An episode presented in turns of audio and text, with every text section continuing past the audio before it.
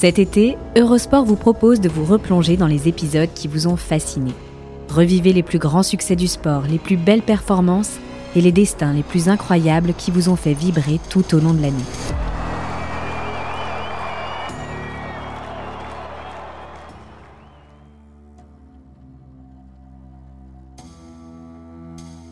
Le 5 août 1992, à Barcelone, Mike Marsh aurait dû battre le mythique record du monde du 200 mètres, détenu alors par Pietro Menea depuis 13 ans.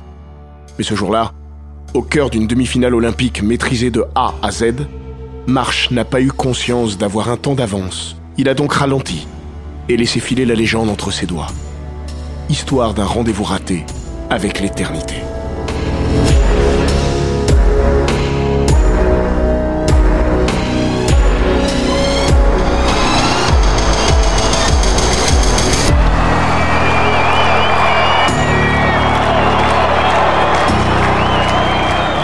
Bienvenue dans les grands récits d'Eurosport.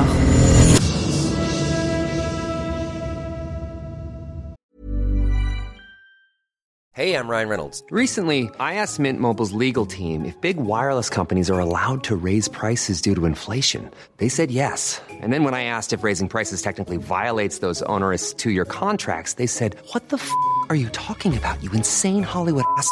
So to recap, we're cutting the price of Mint Unlimited from $30 a month to just $15 a month. Give it a try at mintmobile.com slash switch. $45 upfront for three months plus taxes and fees. Promoting for new customers for limited time. Unlimited more than 40 gigabytes per month. Slows. Full terms at mintmobile.com.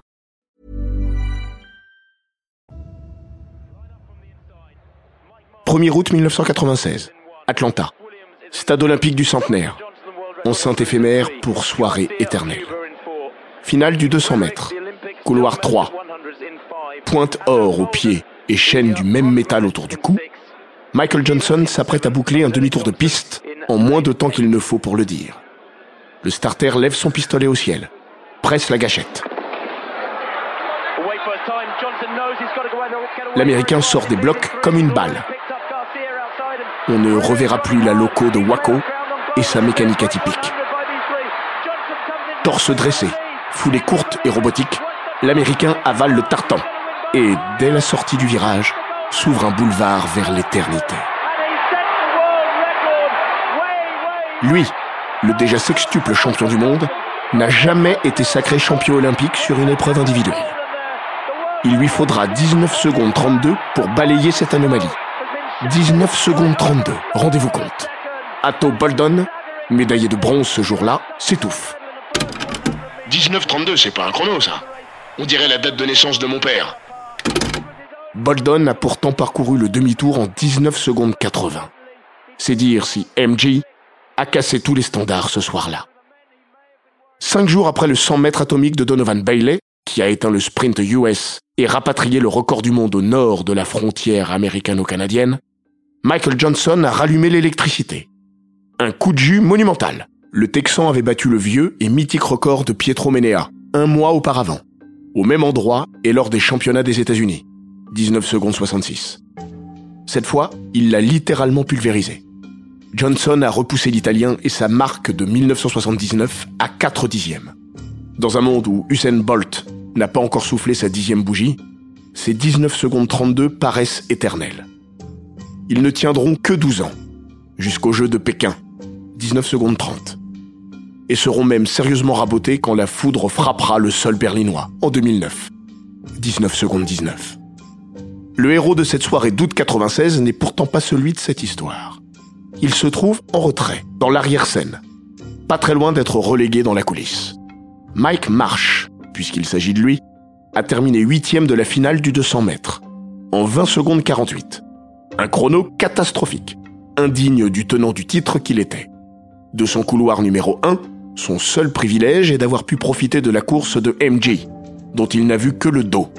Et encore, pas si bien que ça. Ce que l'écart final entre les deux hommes laisse assez volontiers deviner. Marsh vient de perdre son titre olympique, et sans doute le tout dernier espoir qui subsistait quant à une conquête du record du monde du 200 mètres. À bientôt 29 ans, le sprinter est sur la pente descendante d'une carrière sur laquelle il tirera un trait avant la fin du XXe siècle. Auréolé de deux titres olympiques et d'une médaille d'argent supplémentaire. ainsi que d'un rendez-vous raté avec la postérité. À la différence de bien d'autres champions, Michael Marsh, dit Mike, n'était pas prédestiné à entrer dans la légende de son sport. S'il est un excellent athlète, cela ne suffit pas lorsque vous avez le malheur de tomber en plein cœur de l'âge d'or du sprint américain. Surtout quand vos copains d'entraînement, membres du légendaire Santa Monica Track Club, s'appellent Carl Lewis ou Leroy Burrell et s'échangent les records du monde du 100 mètres comme d'autres s'échangent les amabilités. Ça, c'est pour la ligne droite. Sur 200 mètres, Marsh s'est retrouvé avec Michael Johnson dans les pattes. Au cœur de toute cette constellation de talents, Mike Marsh incarne un athlète à visage humain. Pas de contrat publicitaire à gogo. Pas de contrat avec un équipementier pour le chausser. Marche, c'est le sprint qui ne roule pas des épaules ni des mécaniques. On peut entrer dans l'histoire de différentes manières. Il y a ceux qui prennent rendez-vous avec elle et arrivent à l'heure au point de rencontre. Et ceux qui accusent un léger retard et ratent l'entrevue. Et puis il y a les autres, enfin, qui se retrouvent devant elle de manière fortuite et gèrent plus ou moins bien leur affaire. Timing is everything. À l'été 1992, Mike Marsh n'était pas en retard. C'est l'histoire qui s'est pointée un poil en avance. En demi-finale des Jeux Olympiques, un jour trop tôt. Il ne l'a pas reconnu et il l'a laissé filer. Le train ne passe pas deux fois, a-t-on coutume de dire. Ce n'est pas toujours vrai, mais ce fut une réalité dans le cas de Mike Marsh. Américain, Mike Marsh est avant tout un Californien pur jus. Né le 4 août 1967, au cœur du Golden State et de la tentaculaire et déroutante Cité des Anges, le futur double champion olympique est le fils d'un agent immobilier et d'une expert comptable. Enfance sans histoire et quelque peu anodine. À ceci près que le gamin court vite et se met à l'athlétisme dès la sixième. A raison. Talentueux, il fait naturellement partie des meilleurs. Mais il n'est pas le meilleur à la Hawthorne High School, il évolue dans l'ombre d'un certain Henry Thomas. Henry Thomas, ça ne vous dit rien? Non? C'est normal. Il ne fera pas carrière, et une fois adulte, il passera plus de temps derrière les barreaux que sur les pistes. Néanmoins, au début des années 80, c'est la terreur du lycée du coin. Et même plus que ça. Capable de courir le 100 mètres en 10 secondes 27, Thomas détiendra le record du monde, version moins de 18 ans, pendant 10 ans. 10 secondes 27, ce n'est pas rien à cet âge-là. Pour preuve, 35 ans plus tard, la marque de référence n'est que 10 secondes 15. Thomas a été trop fort, trop tôt. La seule fois où Marsh sort de son ombre, c'est le jour où Henry Thomas est victime d'une crise d'appendicite. Le chat laisse place nette à la souris, qui remporte le 200 mètres interscolaire de l'État. Auréolé de ce titre, Marsh file à UCLA, sa carrière universitaire ne sera marquée que d'un seul coup d'éclat. Une troisième place sur 100 mètres, lors des championnats universitaires de 1987. Ses meilleurs chronos universitaires? 10 secondes 07 et 20 secondes 35. Bien, mais pas top. Jusqu'ici, son lien avec les Jeux Olympiques est très ténu. Il se résume à une participation bénévole aux Jeux Olympiques de Los Angeles en 1984. Les Jeux de King Carl, quadruple médaillé d'or, lors desquels le jeune Mike Marsh est gardien de parking à Long Beach, où se déroulent les épreuves d'escrime et de volleyball. Il sera de la fête quatre ans plus tard, à Séoul. Une place de remplaçant dans le relais US. Les Américains sont disqualifiés dès le premier tour. Il ne courra pas. Trois ans après Séoul, voici Tokyo et ses mondiaux. Cette fois, Mike Marsh goûte au tartan. Avec le 4 x 100 mètres, il bat le record des championnats du monde en série, 37 secondes 75. Mais il n'est pas invité à la finale, où les Américains remettent les Français à leur place. Record du monde à la clé, 37 secondes 50. À bientôt 25 ans, la carrière de Mike Marsh n'est pas vraiment sortie des blocs. Sinon avec un temps de réaction très moyen. L'athlète prend alors la meilleure décision de sa carrière. Il quitte la Californie et John Smith pour le Texas, où le sprinter met son destin entre les mains de Tom Tellez, ce dernier va lui faire franchir un cap majeur. Le résultat tient en deux marques, signées au printemps 92. Un 100 mètres bouclé en 9 secondes 93, quand le record du monde est de 9 secondes 86, et un 19 secondes 94 sur 200 mètres, quand il n'est pas anodin de passer sous la barre des 20 secondes. Bref, les Jeux de Barcelone s'annoncent merveilleusement bien. même si le principal intéressé reste prudent. Je n'ai rien fait pour le moment. Ce ne sont que deux courses. Maintenant, il faut en faire de même face à des médaillés d'or, des costauds, et sous la pression. Ça tombe bien. Les championnats des États-Unis arrivent, dont la densité est plus importante que celle des Jeux. Marsh a raison d'être sur ses gardes. À la Nouvelle-Orléans, où se déroulent les Trials US, ses chronos du printemps sont tout sauf un passe droit. Il a signé la meilleure performance mondiale sur 100 mètres. Peut-être, mais il ne se classe que quatrième et ne se qualifie pas pour les Jeux. Autre victime de marque, et quelle victime? Carl Lewis. L'Américain, qui a remporté les cinq derniers titres mondiaux et olympiques, reste sur le carreau. Malade, il termine sixième. Il ne courra plus jamais un 100 mètres olympique. Denis Mitchell, Mark Witherspoon et Leroy Burrell passent le cut. Marsh se rattrape sur 200 mètres. Au terme d'une finale supersonique. Le vent favorable l'a bien poussé.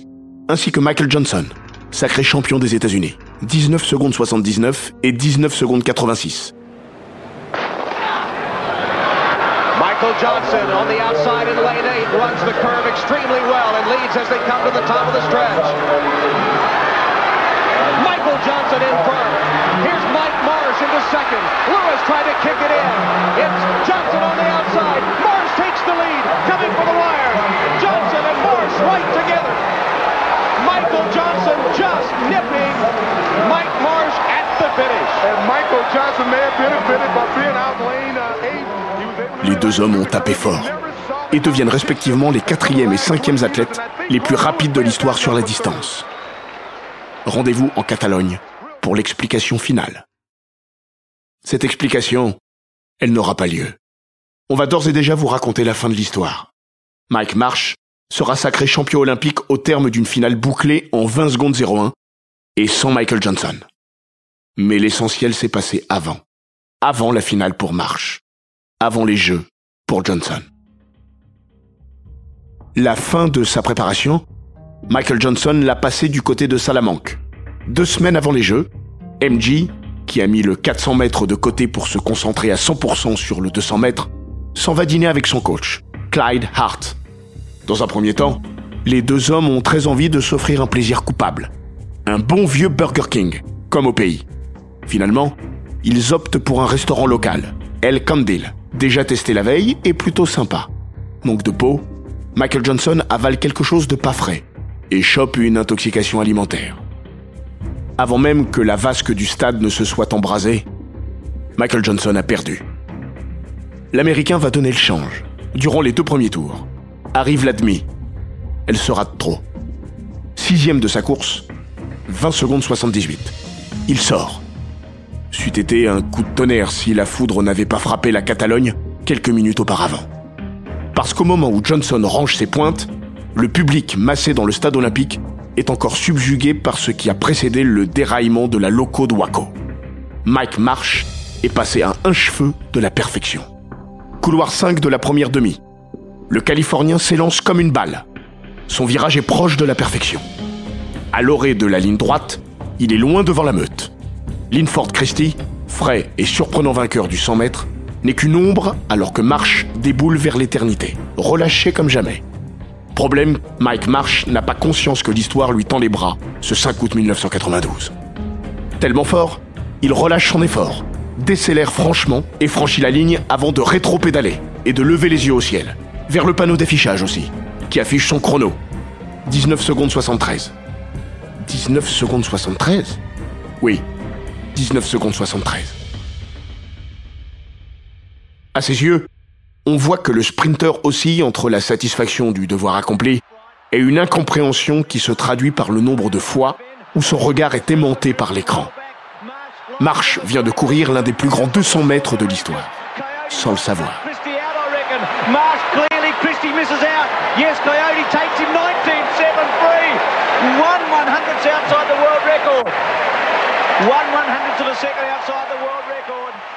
Il échoue à un minuscule centième du record du monde. Et pas n'importe lequel. Celui de Pietro Menea. Depuis 13 ans, la marque de l'Italien résiste au temps. Si bien qu'elle a fini par paraître éternelle. Au moment où Michael Johnson réussira à l'effacer des tablettes, Menea aura ces mots, résumant pleinement la vie générale. n'ai jamais pensé que mon record tiendrait aussi longtemps. À l'époque, je ne pensais même pas avoir couru aussi vite. Carl Lewis aurait aimé que l'Italien eût raison. Le record de Ménéa, c'est l'accessible inaccessible. Aucune marque de référence n'a tenu aussi longtemps sur 200 mètres. Ces 19 secondes 72 sont d'ailleurs une obsession pour Carl Lewis.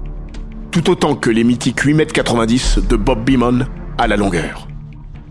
La marque, réussie en altitude lors des Universiades 1979, là où la résistance à l'air est moindre, a toujours résisté à King Carl. Il faut dire que longtemps, le sprinter a refusé d'aller courir derrière les records en altitude. En 1983, il avait même zappé une réunion, les US Olympic Festival, disputé à Colorado Springs, 1839 mètres au-dessus de la mer.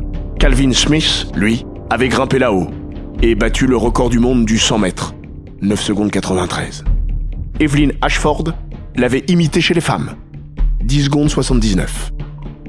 Au niveau de la mer, la même année, Lewis aurait dû s'offrir Ménéa lors des championnats des États-Unis. Mais à 5 mètres de la ligne, sûr de son fait et arrogant juste ce qu'il faut, le sprinter avait commencé à célébrer avec le public d'Indianapolis. Résultat, 19 secondes 75, record des États-Unis.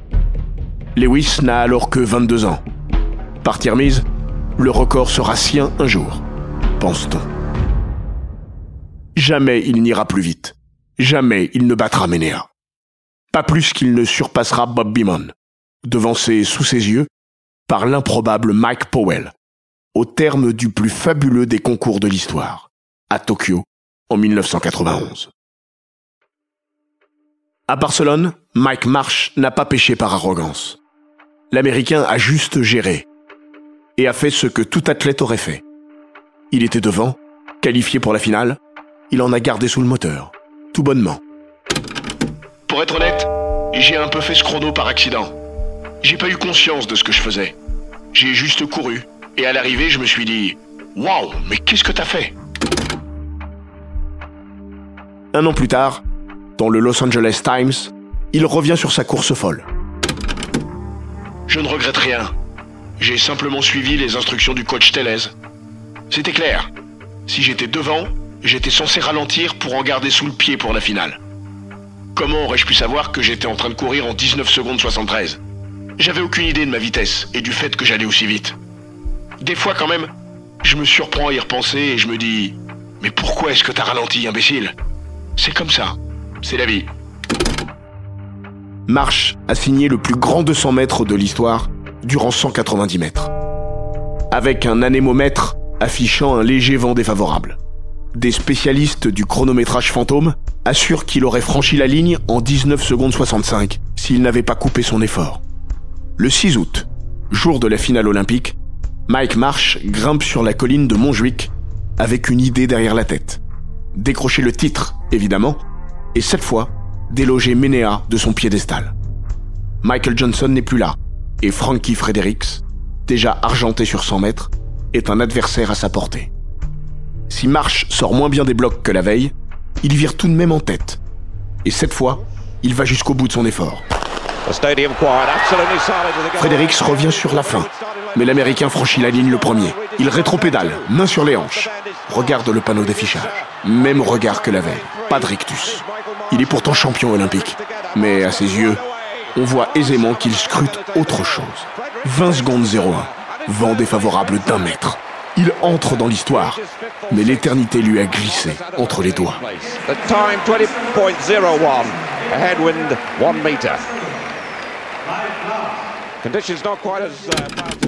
J'ai travaillé des années pour ça.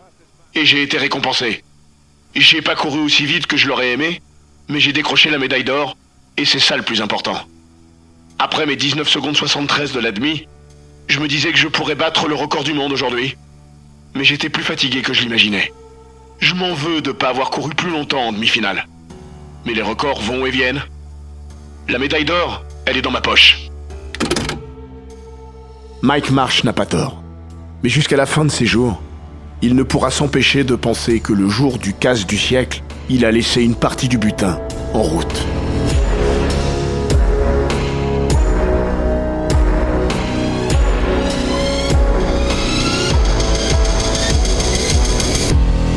Cet épisode des grands récits d'Eurosport a été écrit par Maxime Dupuis. Il est raconté par Florian Bayou, monté par Jean-Gabriel Rassa et produit par Bababam. N'hésitez pas à vous abonner, commenter, partager et noter ce podcast sur Apple Podcast, Google Podcast, Castbox, Spotify, Deezer et toutes les plateformes audio.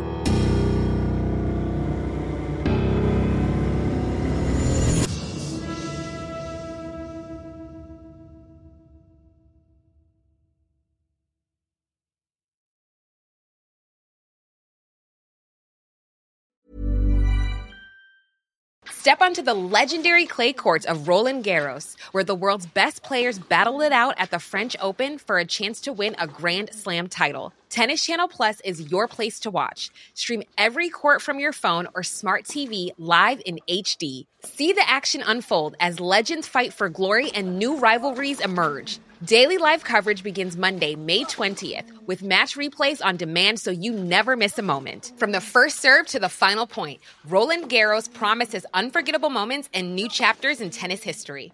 Stream now with Tennis Channel Plus to be there when it happens.